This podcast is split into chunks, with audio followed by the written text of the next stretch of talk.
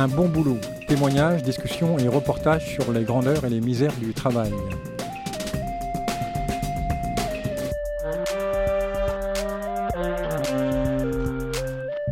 Y a-t-il des bons boulots? Qu'est-ce qui caractérise un bon boulot ou au contraire un sale boulot? Épanouissement, reconnaissance, insertion sociale, créativité, maîtrise d'un métier, sentiment d'utilité ou bien aliénation, émiettement du travail, perte de sens, management toxique, burn-out, dépression? Qu'est-ce qui fait la différence? Le travail lui-même, ses conditions d'exercice ou les possibilités offertes à une personne de s'y investir et d'y gagner une certaine autonomie. Le sujet est vaste et délicat quand il s'agit de témoigner. Nous parlerons métier et nous aborderons les, raisons pour lesquelles un individu s'épanouit dans son travail. Nous chercherons aussi à comprendre sous quelles conditions un bon boulot pourrait être dévalorisé et devenir parfois un sale boulot. Aujourd'hui, David Moll, grutier, nous reçoit sur le lieu de son travail, un chantier de construction à Brest. David, pourriez-vous nous présenter déjà depuis la terre, depuis le sol, l'ensemble du chantier? Bah oui, bienvenue. Euh, c'est un immeuble de 6 étages, donc euh, des, habitations, essentiellement des habitations avec des aménagements éventuellement commerciaux euh, dans les rez-de-chaussée et un sous-sol. Est-ce que vous pourriez donner un peu les dimensions du chantier, la hauteur, la surface, et puis les quelques éléments, enfin les, outils, les, les engins qu'il y a sur le chantier euh, surface au sol, on doit être à quelque chose autour de 600 mètres carrés, je crois. Euh, la hauteur, 6 euh, étages, donc on est à une, quinzaine de mètres environ, 15, entre 15 et 20 mètres de haut pour le bâtiment. Là, on arrive, on verra depuis le haut de la grue, on arrive sur le toit. Là, on, a fait on, est en train de couler la dernière dalle tout en haut. Et voilà, c'est un, travail, c'est en gros, c'est 10 10-12 mois de, boulot.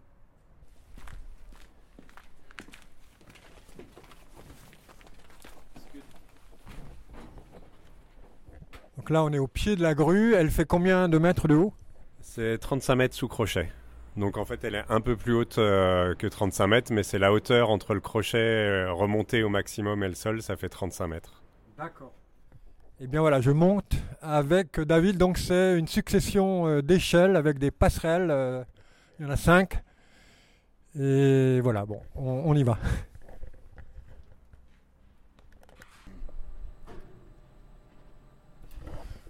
Donc on est arrivé euh, en haut, à peu près 35 mètres de haut. David est à la manœuvre sur son siège. Il avance le chariot.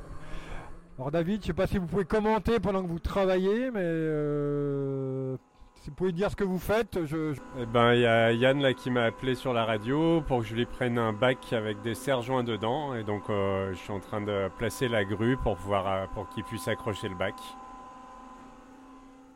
Donc la grue tourne, on survole le chantier.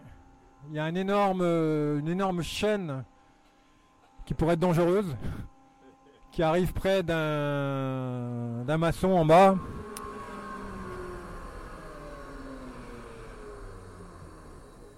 Bon, tout est maîtrisé. Et pourquoi il a besoin de vous là? C'est pour déplacer du matériel en fait. Hein. Euh, il a besoin de serre-joints, je sais même pas pourquoi faire, mais donc il a préparé des serre-joints dans un, dans un bac. Et moi je vais accrocher le bac et on va descendre le bac là où il veut. D'accord. Bon, la vue est magnifique.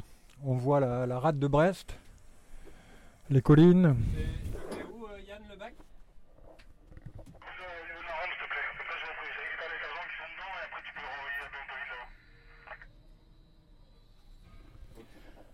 Ok, ça marche. Alors David communique avec le chantier par, euh, par radio.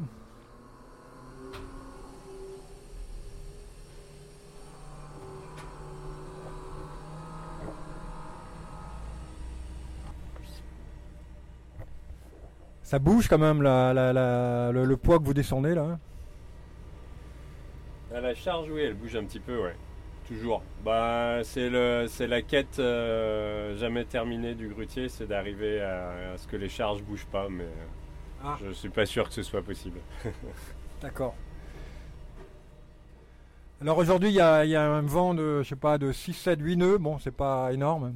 Alors par vent de plus de 80 km/h, on ne peut plus monter dans, la grue. On peut monter, hein.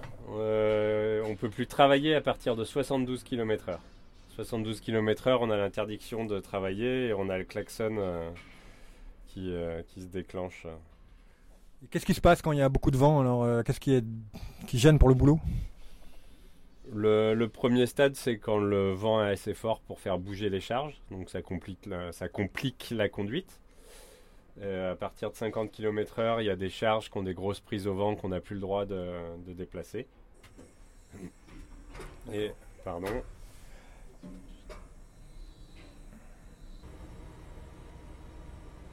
Voilà, et, euh, du coup, euh, ah bah, quand ça passe au-dessus de 72, là, on n'a plus rien le droit de déplacer. J'imagine que ça bouge dans la cabine aussi par plus de 50 km/h. Oui, alors ça bouge un petit peu dans la cabine, mais c'est surtout la charge qui va bouger le plus. Quoi. Et ça fait bouger la flèche aussi, là, qu'on a devant nous. C'est-à-dire, mais euh, on la voit bouger beaucoup euh, au bout de la flèche, mais au niveau de la cabine, c'est une amplitude qui est, qui est, très légère, donc ça se sent, mais c'est pas, c'est pas le rodéo, quoi. D'accord.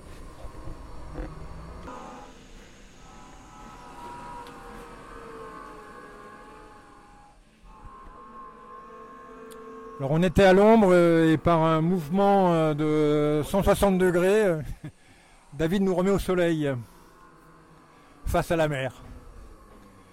On voit, on voit les deux îles de la rade, l'île Mort et Trébéron. C'est ça, L'île aux morts, Trébéron, on voit bien aussi l'île longue là. Alors maintenant, parce que j'ai de la chance, on est, on est sur une journée assez calme sur le chantier, parce que c'est un chantier qui est, qui est, sur sa fin. Il y a encore une semaine de boulot et et voilà, les grues, les, bétonnières, tout ça iront ailleurs pour faire un, autre immeuble. Donc on a le temps un peu de, parler. Est-ce que, David, vous pourriez me, quand me décrire le, parcours euh, depuis, la sortie de votre premier diplôme en IUT jusqu'à euh, Grutier? Il est un peu long, mais on va prendre le temps parce que c'est intéressant de voir euh, les multiples parcours qu'il y a pour devenir grutier et pourquoi on choisit ce métier. Alors après mon IUT, j'ai fait une troisième année en Écosse, une année d'études en Écosse, euh, un Bachelor of Science dans le même domaine, euh, donc euh, électronique, informatique industrielle, un peu plus orienté réseau. après ça, bah, je suis rentré en France. pendant un an, j'ai essayé de trouver du travail. j'ai fait quelques missions d'intérim, de manœuvre, de collage d'affiches ou je ne sais quoi. Et puis au bout d'un an, été le temps de partir au service militaire. Donc j'ai fait un service militaire de 10 mois. Et à la suite duquel j'ai euh, commencé à trouver un premier boulot euh, dans une entreprise qui faisait des téléphones publics à l'époque, ça existait encore. Et j'ai eu un premier CDD, puis renouvelé. Et puis en fait, comme ça ne débouchait pas comme j'aurais aimé sur un CDI, j'ai décidé de repartir à l'étranger. Ça me titillait depuis euh, mon séjour en Écosse. Et je suis décidé de repartir en Norvège parce que j'avais rencontré un Norvégien en Écosse avec qui je m'étais bien entendu.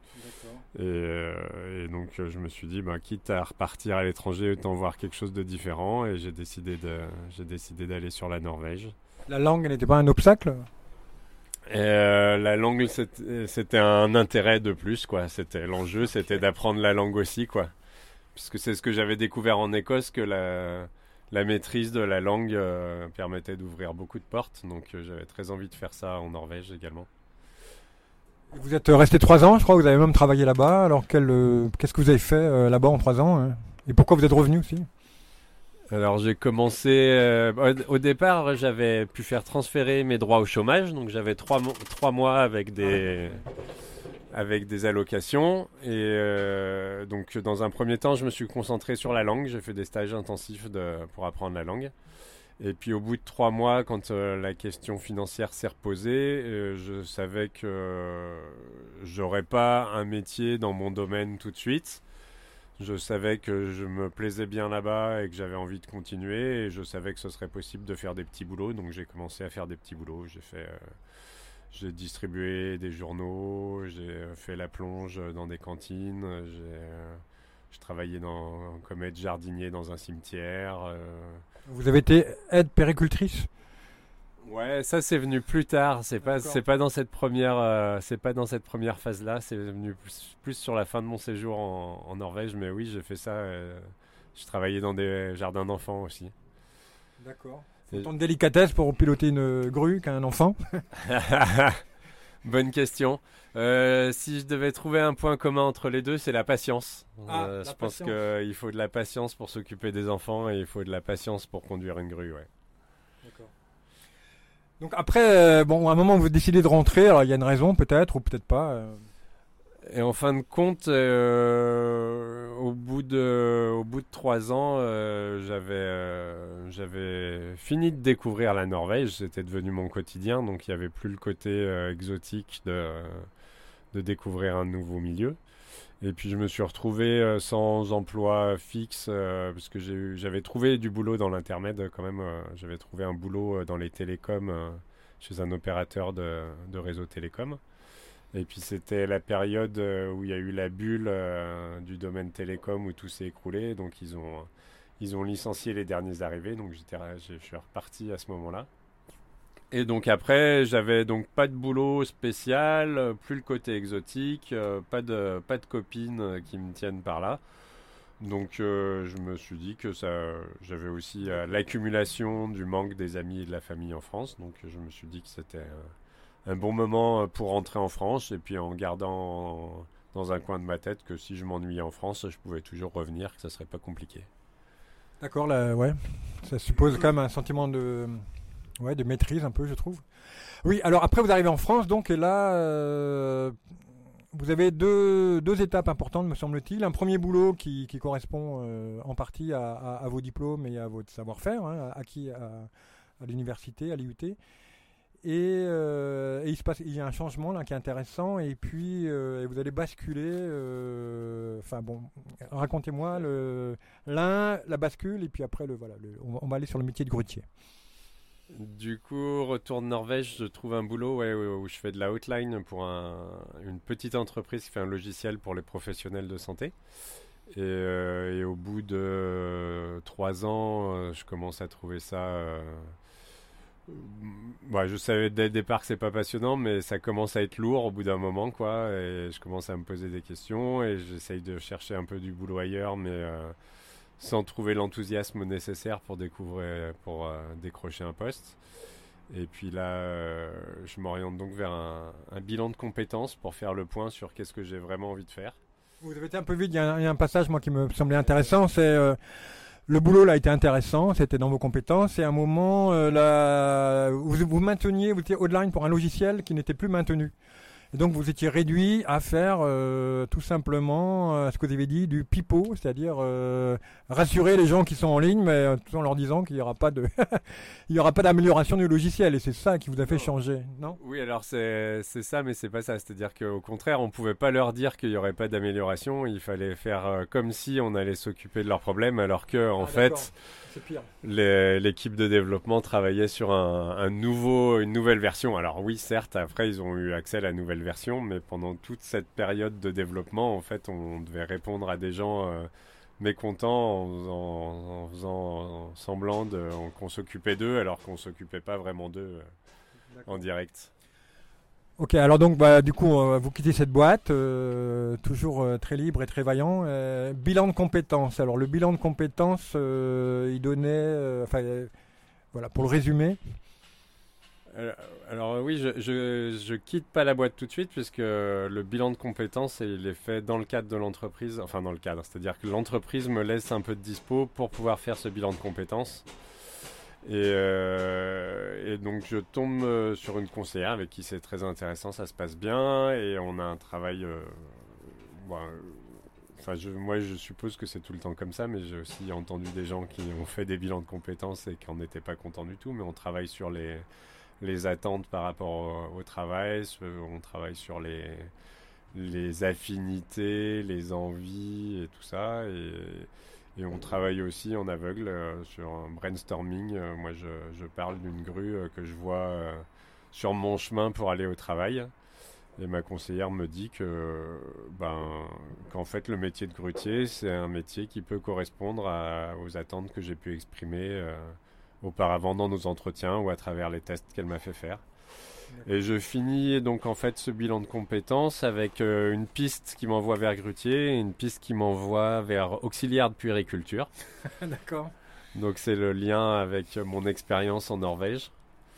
Et, donc ma conseillère m'enjoint à rencontrer des professionnels de chaque profession en me disant que euh, quand j'aurais discuté assez avec ces personnes-là, euh, le chemin pour moi devrait se révéler. Donc je fais ça, j'ai une première... Euh, je rencontre une auxiliaire de puériculture et puis j'ai l'occasion de me rendre sur un chantier et de monter sur, sur une grue. Donc c'était moi à ce moment-là qui était le nouveau pas très à l'aise sur l'échelle. Oui, parce qu'on est passé vite sur la montée de l'échelle, mais bon, moi j'ai eu le vertige quand même. Il euh, faut imaginer, hein, euh, il y a cinq échelles successives, euh, on monte à 35 mètres. Au début, on est entouré par un bâtiment, puis après on se retrouve en plein vide.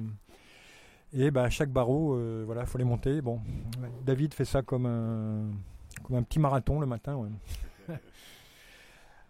oui.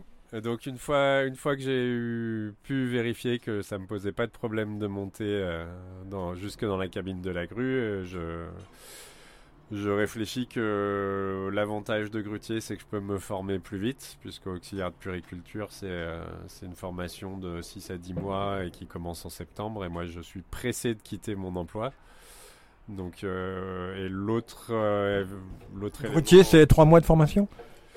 Alors moi j'ai fait une formation de trois mois euh, avec euh, qui inclut un stage de six semaines.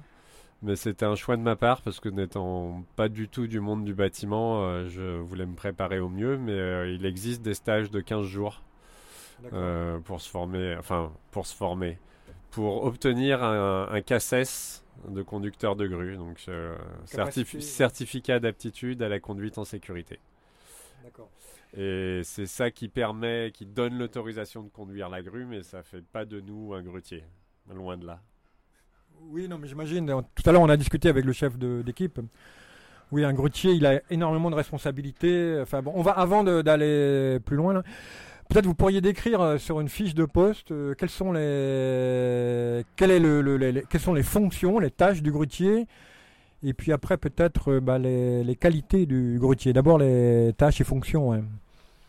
Bah, le métier de grutier dans le bâtiment, c'est, euh, ça peut se résumer assez simplement, c'est déplacer des charges euh, sur le chantier en assurant la sécurité du matériel et du, et du personnel. Donc c'est, vraiment simple et ça, ça décrit vraiment bien le métier. Après, après il y a tout un tas de détails qui viennent s'ajouter le facteur météo, euh, faut le facteur du matériel. Euh, les grues sont différentes. Il y en a qui sont en bon état, il y en a qui sont en moins bon état. Euh, oui. Il faut, s'adapter à tout ça, quoi. Si je décris la grue, là, bon, on est à 35 mètres, mais devant, il y a une flèche qui fait combien de mètres On a une flèche de 35 mètres aussi. 35 mètres sur lequel se balade un câble, enfin une chaîne. En dessous, il y a une chaîne donc, qui va chercher les charges. Et euh, ouais, il faut bien voir dans l'espace, je pense, dans les trois dimensions. Là. Euh, bah, la vue, euh, oui, oui, la vue est importante et c'est une éducation du cerveau en fait qu'on fait petit à petit pour pour arriver à placer la difficulté, hein, c'est de placer notre crochet, enfin les chaînes qui sont sous notre crochet à l'endroit où on a une charge à, à attraper. Euh, et la difficulté au-delà de, euh, se mettre au bon endroit, c'est de se mettre au bon endroit en ayant des chaînes qui ne qui bougent pas trop, puisque quand on va déplacer la grue, euh, il va y avoir un mouvement de, comme une balançoire en fait. les chaînes et le crochet vont, se, vont se balancer et il faut maîtriser ce mouvement-là pour, bien sûr, pour, pour pas que ça casse des choses dès qu'on arrive près du sol. Il y a un deuxième aspect, c'est le, le rapport avec le toutes les personnes du chantier. Euh, il peut y avoir 15, 20, enfin ça dépend des chantiers. Donc euh, comment vous vous coordonnez, euh, comment vous prenez ou non des initiatives, comment, comment se passe le travail habituellement Alors ça, ça peut être, ça dépend beaucoup d'un chantier à l'autre. Euh, là, sur le chantier où je travaille actuellement, on... les chefs d'équipe euh, ont chacun un toki et donc ils font appel à moi euh, quand ils ont besoin, sachant qu'il y a un planning préétabli avec le chef le matin qui dit que à 8 heures quand on commence, on va s'occuper d'abord des bancheurs. Des, les bancheurs, c'est les, les, les coffreurs, les ouvriers qui font les voiles, les murs. D'accord. Donc euh, on déplace, euh, on déplace en fait le moule. Euh, le béton c'est liquide quand c'est frais, donc on fait un moule dans lequel on va couler le béton. Donc on, va commencer la journée pour déplacer les, déplacer les moules et tout le matériel qui est nécessaire pour la confection du, du, du, coffrage. Et après, dans un deuxième temps, on va passer avec l'équipe de plancher ou d'étayage et donc, c'est les différentes euh, tâches à, accomplir sont prévues en amont par le chef de chantier. Et après, euh, les chefs d'équipe euh, prennent en charge, enfin, prennent en charge, c'est pas prennent en charge, mais utilisent la grue par mon intermédiaire pour, pour déplacer ce qu'ils veulent dans l'ordre qu'ils veulent. Ils sont relativement autonomes. Et après, ils discutent entre eux. S'il y en a un qui est bloqué parce qu'il lui manque un bac de matériel, il va demander, l'autre va dire ok, bah, je finis ça, après tu as la grue, et euh, voilà. Donc c'est une communication euh, entre, euh, entre les chefs d'équipe et le chef de chantier essentiellement qui détermine l'agenda de la journée. quoi. Tout à l'heure, votre chef de service vous a dit ouais, David, peut-être tu ne le sais pas, mais tu as le tempérament pour ça. Alors répondez peut-être, je sais pas. David, tu m'entends? Ouais, je t'écoute.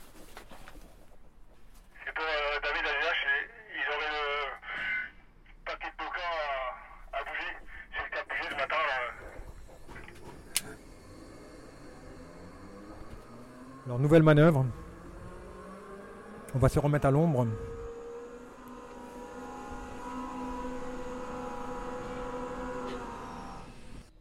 Alors là, il y a une manœuvre. La, chaîne descend euh, derrière un mur. On, ne voit pas. Mais il y a une caméra. C'est ça, hein? Ouais. il, y a, une caméra sur mon moufle, donc au-dessus de mon crochet, qui me permet de voir ce qu'il y a en dessous de mon crochet. La manœuvre se fait à partir de ce qu'on voit dans une caméra. C'est encore un autre rapport à l'espace là. C'est euh, la première fois que je travaille avec une caméra et c'est les, les premiers temps sont assez, euh, assez déroutants. Mais finalement, après, une fois qu'on a les repères, c'est très efficace et ça se fait très bien. Mais là, moi, je regarde la caméra aussi, je vois pas les, je vois pas l'ouvrier à côté de la chaîne. Euh, je sais pas où est le danger. c'est un coup d'œil. Hein. C'est euh, moi, je, je sais d'où il va arriver, je sais à peu près où il va se placer. ah oui, puis la euh, caméra, on peut, vous pouvez la modifier, on, peut changer le zoom. oui, on peut changer le zoom, ouais. J'ai une petite pédale sous le pied où je peux dézoomer au maximum ou, euh, ah, zoomer au maximum, suivant la hauteur de là où je trouve ma charge. Là, je pense qu'il a accroché. C'est bizarre qu'il me dise rien d'être attentif à comment ils élinguent la charge, comment ils accrochent la charge, puisque une fois qu'on lève la charge, c'est nous qui sommes responsables. Donc si l'élingage est mal fait, c'est très important qu'on soit attentif à ça.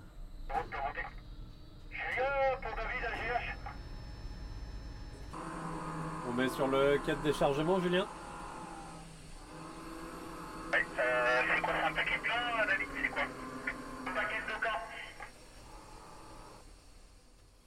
Là, on soulève des plaques de béton accrochées. Euh. Non, c'est du bois, ça. Ah, c'est du bois. Moi, je voyais du béton. Non, c'est des poutrelles de bois. D'accord. C'est un paquet de poutrelles de bois et ça, sert à, ça sert à faire les étaiements de plancher, pour les coffrages de plancher. Ah, c'est ça, c'est un coffre.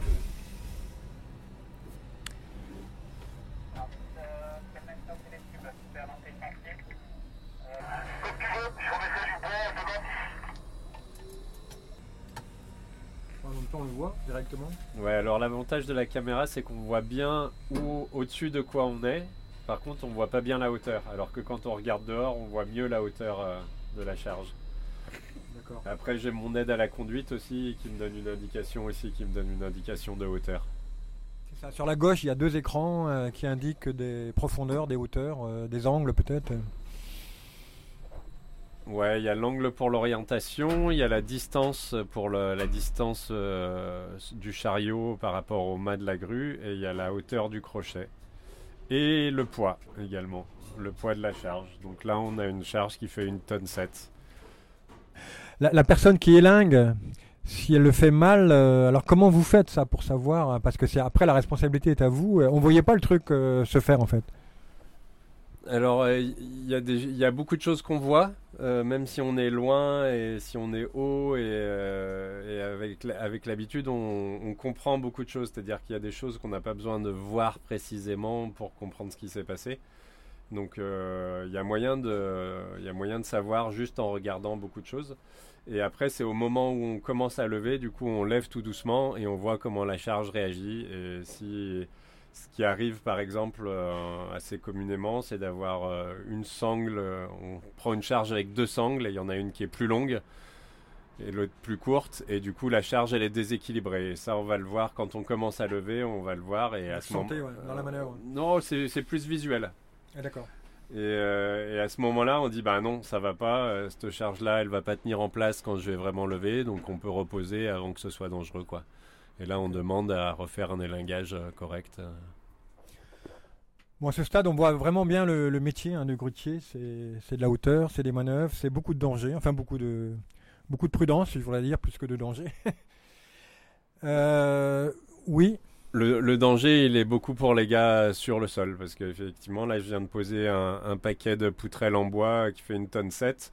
Et si je le pose sur la tête ou sur le pied, ou si à un moment où je vais le poser, il y a un mouvement de balançoire qui va coincer le doigt de l'ouvrier qui est en train de l'attraper contre un mur qui est accrouté, c'est évident que euh, ça peut faire des gros, gros, gros dégâts. Et, euh, ça arrive. Donc, euh, c'est euh, le danger, il est vraiment là. Et. euh, c'est surtout pour les ouvriers, puisque dans la cabine, on, on va pas se faire mal euh, dans la cabine de la grue. euh. Si vous abîmez un- quelqu'un, euh, vous êtes en danger aussi. Euh, ça nous amène à la question du, savoir-être, surtout de les fiches de poste d'IA, euh, savoir-être. Et tout à l'heure, j'ai entendu le contremaître vous dire, enfin le contremaître, le chef de chantier, dire que vous vous en rendiez peut-être pas compte, mais vous aviez un caractère qui allait bien avec ce, ce métier. Alors c'est quoi le, le savoir-être du grutier? Pour moi, c'est la patience et le calme, c'est-à-dire que euh, de pas de pas se laisser prendre par l'émotion, euh, d'y aller sereinement et, euh, tranquillement. euh. alors, on a besoin d'aller vite, mais ça, la vitesse, ça vient avec l'expérience euh, dans la conduite. Mais euh, le, plus important, oui, c'est de pas se laisser euh, emporter par la par la nécessité de vitesse et, de savoir euh, prendre le temps de faire les choses correctement, assez précisément, assez, de manière assez maîtrisée, quoi. Euh, on a vu, euh, voilà, on a vu, là on voit bien, on voit bien le métier, on voit bien les gestes, on voit bien le matériel, on voit bien les, bon, les dangers.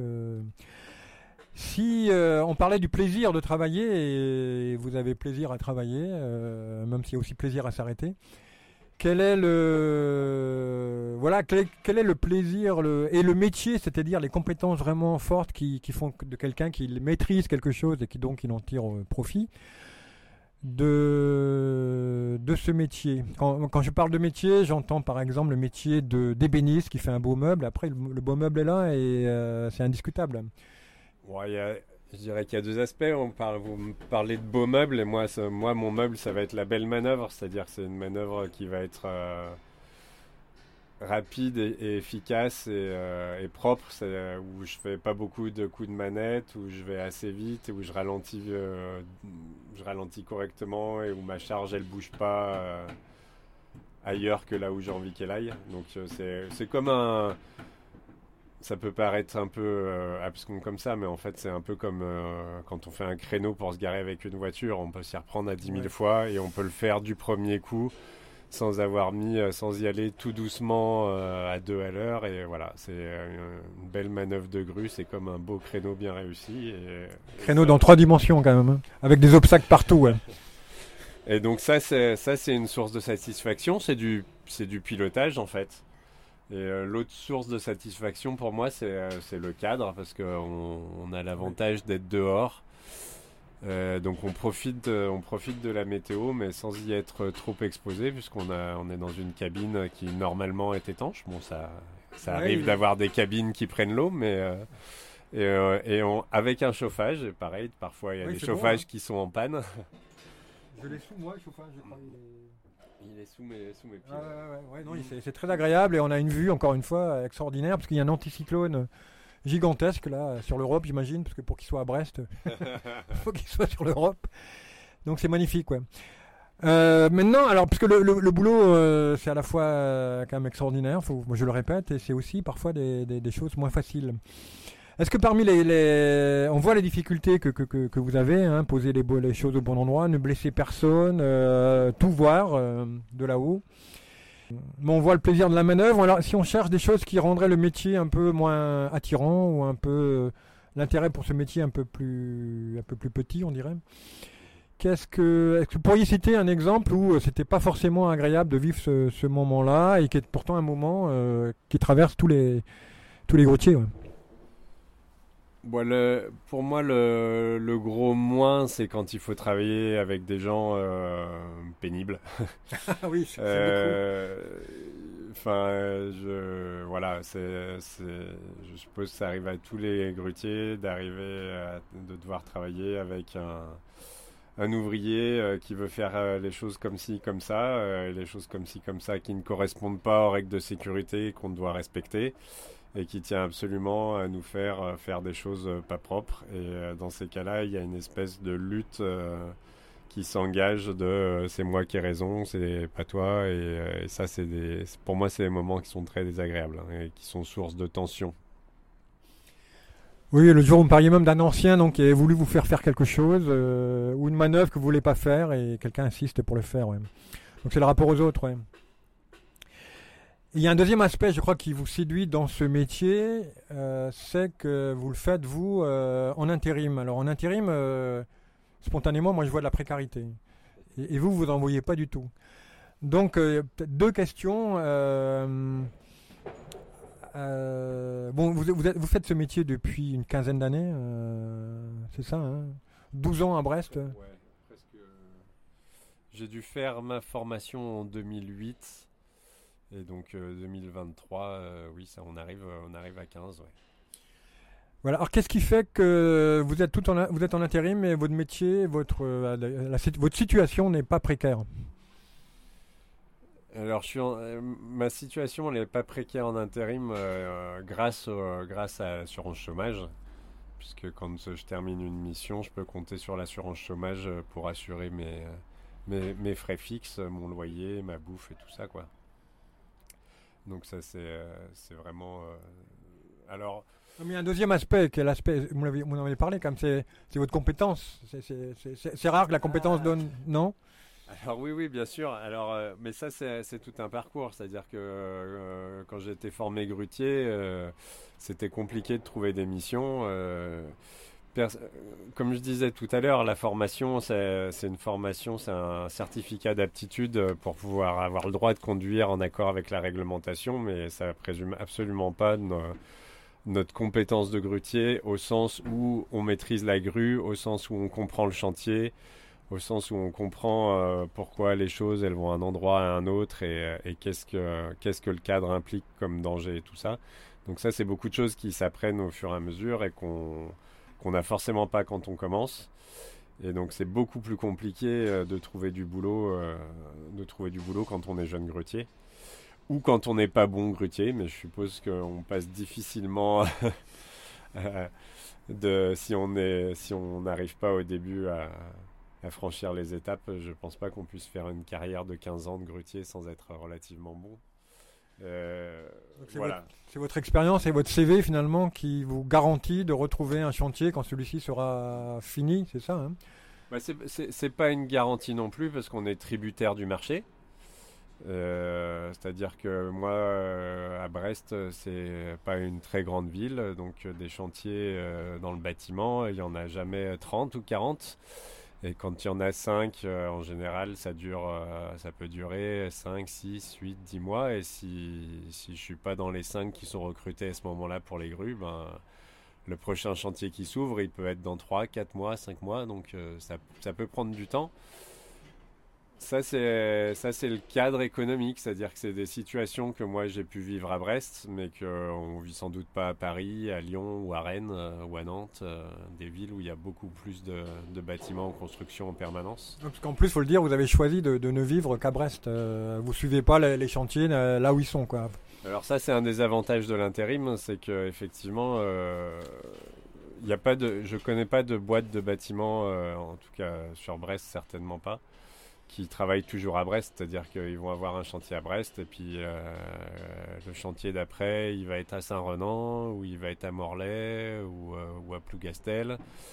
Et donc ça implique euh, les, les embauchés dans ce milieu-là, ils ont tout le temps beaucoup de déplacements. Et moi, je ne cherche pas le déplacement. Je suis bien content d'être à Brest et de pouvoir me déplacer à vélo. Donc c'est un avantage que me donne l'intérim de pouvoir, du coup, quand un chantier se finit à Brest, si, si la boîte elle part ailleurs, ben moi je peux rester à Brest et aller travailler pour une autre boîte euh, qui est euh, sur un chantier à Brest. Bon, là, vous avez 47 ans, je me permets de dire. euh, 47 ans, c'est peut-être un âge où on commence à se dire, bon, euh, enfin, où on accorde plus d'importance à la solidité de son, euh, de son travail qu'on le fait à 20 ans, ou à 25 ans, ou à 30 ans même. Et euh, vous maintenez votre choix, hein, c'est vraiment un, un choix, intérim, c'est pas une contrainte, c'est un choix, parce que cela vous permet aussi, c'est ce que vous me disiez, hein, de, donc de faire autre chose à côté, c'est ça, quand, quand, quand vous en avez besoin. Bah, c'est, c'est, c'est une grande liberté de, de pouvoir se donner du temps, effectivement, euh, quand on le souhaite. Alors moi, je, je suis passionné de bateau à voile et j'ai eu l'occasion de partir sur des grands, grands trois mois. C'est pas des voyages qui se font le week-end, c'est des voyages sur plusieurs semaines, euh, voire plusieurs mois. Et donc, euh, donc pour moi, c'est un confort de pouvoir dire euh, à mon agence d'intérim, bah, de telle date à telle date, je serai pas disponible, je pars en voyage. D'accord, et ça, c'est le métier de grutier le permet. Pour conclure, peut-être, un jeune homme qui voudrait se lancer dans ce métier, quel conseil ou quelle euh, recommandation vous pourriez lui faire Bah, D'abord, le premier truc, c'est de vérifier s'il est capable de monter en haut d'une grue, parce que sans Oui. ça, rien n'est possible. Et après, en dehors de ça, euh, tout est possible. euh, David, tu peux venir les jambes sur ta gauche, on va descendre les, les tours d'échelle, s'il te plaît Donc on interrompt là pour euh, la manœuvre. exemple, c'est pas terrible. Là, il y a du ballon. hein. Ouais. Y a, on voit la chaîne euh, qui part à droite, à gauche, à droite, à gauche, avec quelqu'un en dessous. hein. Donc euh, David la... Je sais pas si c'est vous d'ailleurs, la calme. Ouais, c'est- Elle va cogner en- contre... En partie moi et en partie elle toute seule. Et là, Oh là là. du coup, j'a- j'arrête. Elle- Ouais. Elle est... descend tout doucement et il va l'attraper, mais le but c'est qu'il l'attrape avec ses mains. voilà. Ça y est, le- l'ouvrier a attrapé la, la chaîne qui, ouais, qui peut faire très très mal. Ça m'est arrivé de, ça m'est arrivé d'assommer un gars avec une chaîne. D'accord. Là, ça, on doit être mal avec ça. C'était en partie sa faute? Euh, en partie, on peut toujours lui reprocher un manque de vigilance, mais c'était quand même moi qui avais foiré ma manœuvre plutôt. ouais. On, peut- on peut casser des gens, on peut casser aussi le, le bâtiment. Et le matériel. ouais. Et le matériel. Ah oui, là, c'est au centimètre. hein.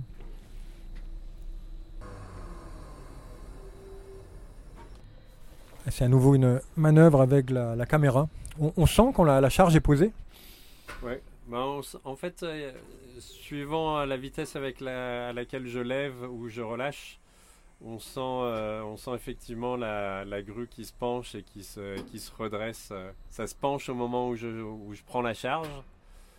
Et au moment où on la pose la charge, du coup, la grue, elle se redresse. C'est- Et C'est élastique, quoi. Ça fait, euh, ça fait comme une canne à pêche, mais bon, c'est une très très grosse canne à pêche et ça se sent, on bouge euh, là où on voit une canne à pêche euh, pliée. D'accord. nous, c'est un petit déplacement pour nous de quelques centimètres, mais au bout, quand on regarde le bout de la flèche, ça se voit bien. Et si vous vantez le métier, si le- vous, vous le vantez, vous en faites de la pub, Pourquoi on se lasse pas d'un métier comme ça où on, se- où on peut s'en lasser ouais? Ah, moi, moi, je pense qu'on peut s'en lasser. parce- Enfin, j'ai eu plusieurs fois la conviction que si j'avais pas des périodes euh, entre mes missions d'intérim euh, où je fais autre chose, où je prends le temps, et euh, si j'étais avec juste 5 semaines de congé par an, euh, je pense qu'il y a un moment, il y aurait quand même une lassitude qui s'installe et puis et, une frustration et donc c'est un métier avec lequel j'ai trouvé un bon équilibre en travaillant en intérim. Euh, c'est un métier où euh, faut pas avoir peur d'être tout seul parce que là j'ai quelqu'un à côté de moi mais c'est exceptionnel. Normalement je suis tout seul et on parle un petit peu à la radio mais à la radio c'est surtout pour dire viens ici fais ça et on on n'a pas de collègues avec qui papoter donc ça c'est un truc euh, c'est un truc qui est un peu particulier dans ce métier là quoi. Il y a des tas de gens qui euh, moi, je le vois sur les chantiers, les ouvriers me le disent. Des tas de gens, ils voudraient pas, ils voudraient pas être là euh, tout seul euh, toute la journée euh, pendant 7 à 8 heures, voire plus des fois. Et quand vous montez, vous montez pour 4 heures aussi, c'est ça hein? En général, c'est ça, ouais, ça fonctionne par demi-journée. Donc, on monte le matin, 8h midi, après-midi, 13h, 17h. Après, ça arrive qu'on fasse, qu'on fasse un peu de rab parce que euh, il faut finir un coulage ou parce qu'il y a une grosse, euh, il y a une grosse journée avec beaucoup de choses à faire. Donc, on peut rallonger un petit peu, mais en général, c'est ça, c'est deux demi-journées de 4 heures. Avec une pause déjeuner, euh, on peut descendre. Moi, ça m'arrive euh, quand on a un temps comme ça, qui fait chaud, que c'est l'été, euh, ça m'arrive de monter mon sandwich et de rester, euh, Ah rester toute la journée. Bon, j'ai la limite maintenant, c'était moins le cas avant, mais maintenant j'ai besoin de redescendre pour faire pipi. Faut admettre que la cabine est, est très confortable. euh, Il y a une super vue, on voit au-dessus. Non, on voit pas au-dessus, mais on voit en face, en dessous, à côté. euh, on peut voir le. Putain, ça me donne le vertige encore. hein. on peut voir au-dessus. Voilà un bel endroit de- duquel je vais devoir redescendre euh, tout seul. Eh bien, euh, ouais, un autre mot à ajouter sur ce métier, non Euh, En fait, c'est un modèle. En fait, ce qui m'intéresse, moi, c'est là-dedans, c'est c'est votre façon ouais, de à la fois de, bah, de trouver un travail très, séri- très sérieux avec beaucoup de compétences qui vous donne euh, la, la- la- la sûreté finalement quand même d'avoir du travail dès lors qu'il y en a bien sûr et bon. de la reconnaissance aussi. ouais. de la reconnaissance ouais, parce que je, je vois bien hein, j'ai bien vu la relation avec votre euh, chef de chantier qui vous fait confiance quoi et qui a besoin de vous c'est ça on a vraiment besoin de vous c'est très concret ouais. David, tu peux venir annoncer, euh, s'il te plaît, là En plein milieu, là, s'il te plaît. Bah, On va laisser David continuer sa journée et puis moi je vais redescendre mais je vais attendre que la tour s'arrête. Prochain portrait, prochaine histoire, prochain métier au prochain numéro de Un bon boulot. Témoignages, discussions et reportages sur les grandeurs et les misères du travail.